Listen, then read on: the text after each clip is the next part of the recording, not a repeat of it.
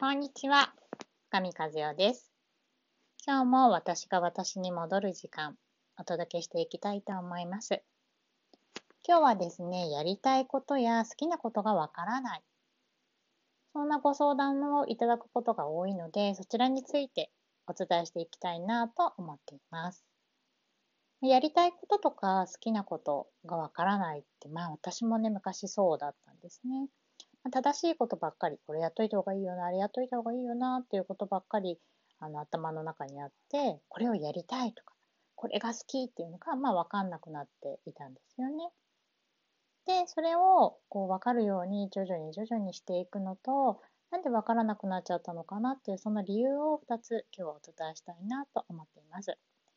で、やりたいこと、好きなことが分からなくなっちゃった原因っていうのは、もうすごく単純に言うと、ちっちゃい頃にそれをダメって多分言われていることがあるからだと思うんですね。例えば、絵を描くのがすごい好きな子がいたとします。毎日毎日絵をばっ絵ばっかり描いていた。で、宿題をやらなかった。まあ、そしたらお母さんに、絵ばっかり描いていてダメでしょうとか、宿題やりなさいとか言われると、まあ、絵を描いていたらダメなんだなって思ってしまう。で、それ以外にも欲しいものとかね、買い物に行って、飴食べたいと思って買ってって言うと、お金がないから今日はダメって言われたりとか、まあ、ファミレスとか行って、これ食べたいって言ったら、まあ、どうせ食べれないでしょとか言われて、まあ、ことごとくこうね、反対されたりとかっていう思い出が、まあ、1個や2個ぐらいはあるんじゃないのかなと思うんですね。で、まあ、今言った例は、まあ、大体私が娘に言ってきてたことだったりするので、まあ、なんかそんな感じで覚えていたりはするんですけども、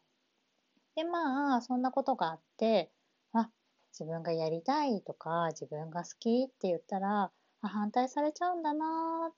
ていう、その記憶がシュッとね、自分の中に入ってしまった時期がどこかであるんだと思うんですね。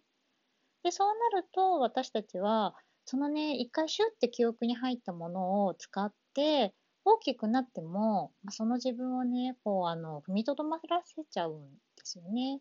例えば絵を描きたいってなったとしても、あ、またお母さんに怒られるみたいな。でもお母さんに怒られるっていうのは全然無意識で、あ、多分反対されるっていうのだけ残っていて、で、結局新しいものが始められないし、好きなことやりたいことがこう分かんなくなっちゃう。で、それをやっちゃダメ、やっちゃダメ、やっちゃダメって、まあ、自分にこう抑えてるんですよね。本当は知っているんだけど。で、抑えてることにエネルギーをずっと私たちは使っているので、逆に好きなこととかやりたいことをやろうって思った時に、またそのパワーがね、出てこれなくなっちゃうっていうこともあります。じゃあ好きなことややりたいことが、あともう一つの理由としては、好きなことややりたいことがちょっとこう自分の中で芽生えてきたりしたとしても、それがね、あの、人に認められてられるものなのかとか、それって人に自慢できるものなのか？とか、人にこれが好きって言って恥ずかしくないものなのか？っていうことにもね、結構つながってくるんですね。例えば、私の好きなことの一つに寝るっていうのがあるんですよ。で、好きなこと何ですか？って言われたら、今だったら昼寝とか、早く寝ることとかっていうことをこう躊躇なく言えるんですけど、やっぱりそれって周りから聞いたら、なんだろう、すごくなんかあの、なんていうんですかね、何もしてないとか、それ生産性ないとか、え、寝るが好きってどんなのとか、まあ、なんかいろいろ自分の頭の中で、周りからどんな風に見られるんだろうとか、思っちゃうじゃないですか。だから、なんかなかなか、それが好きでいいのかなみたいになっちゃって、自分の好きを堂々と、ね、言えなかったりっていうことがあるかなと思うんですね。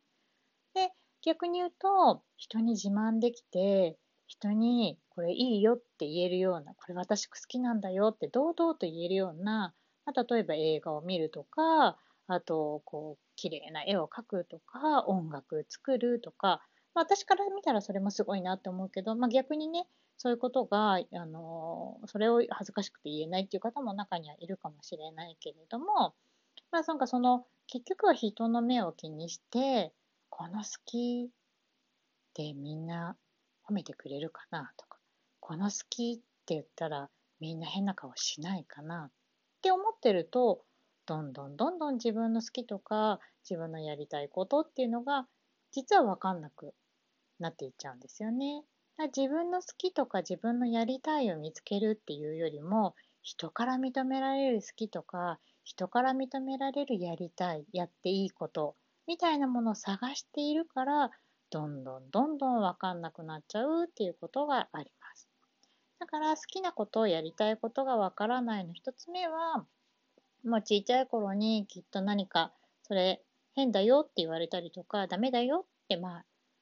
反対されて分かんなくなってしまったこと。で、その声がずっと頭の中にあって何か、あ、これいいなって思っても、あ、また何か言われそうと自分の中で抑えてるっていうこと。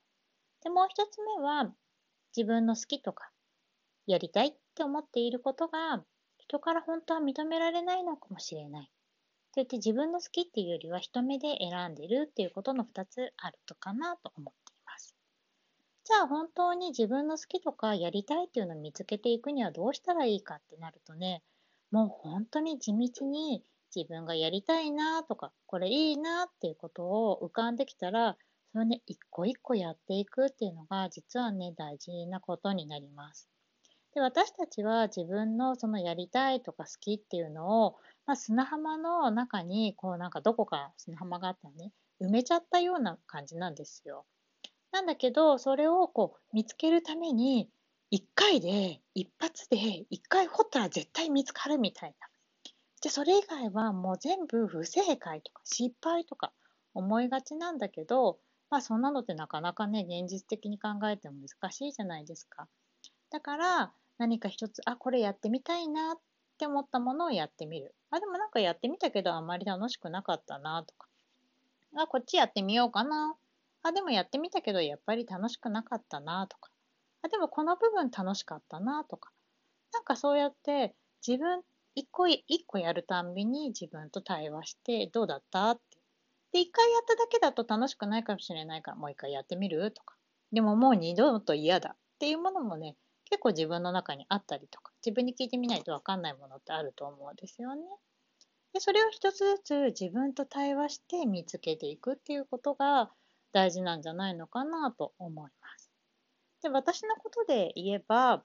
まあ私、もともとは看護師をやっていて、で、まあその後保健師の仕事もしてるし、で、今はカウンセリングの仕事や、まあ、セミナー講師をしているんですよね。で、そんな風に、絶対なんか一つこれだけっていうことじゃなくて、いろんなことをやっていて、で、結局いろんなことが今のこのカウンセリングとか、セミナー講師っていうことに、まあ、全部生きてきたりとかっていうことはあるんですよね。そんな感じでもうなんか人生かけてもうみんなに自慢できてもうこれだったら誰にもこうなんか変なこと言われない。それが私のやりたいことでそれが好きなんですっていうのをみんな見つけたがっちゃうんだけれどもそれを見つけるためにはちょっとずつやって失敗して、やって失敗、失敗っていうこともないんだけど、やって違った、やって違った、やって違ったっていうことを自分の心の中とちょっと会話しながら見つけていくっていうのは大事なことなんじゃないのかなと思います。で、ちょっとだけ失敗っていうのが出たのでお話ししていくと、まあ、私失敗っていうのは唯一の失敗って何もしないことだと思ってるんだよね。で、何もしないことって結局、まあ、あの、全然こう変わ何も変わっていかないっていうことで何も変わらなくてもそれはそれでいいんだけど何かしらもし好きなことを見つけたいとかやりたいことも見つけたいっていうんであれば一個やってあ違ったっていうことが分かるって失敗じゃなくって合わないことが分かったっていう成功だと思うんですよね。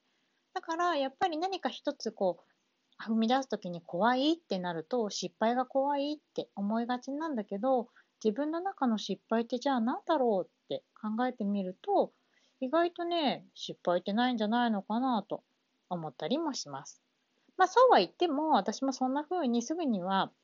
なんかあの思えなかったところはいっぱいあるのでまあまああの焦らずに見つけていってもらえたらいいかなって思います。ということで今日はここまでです。バイバイ。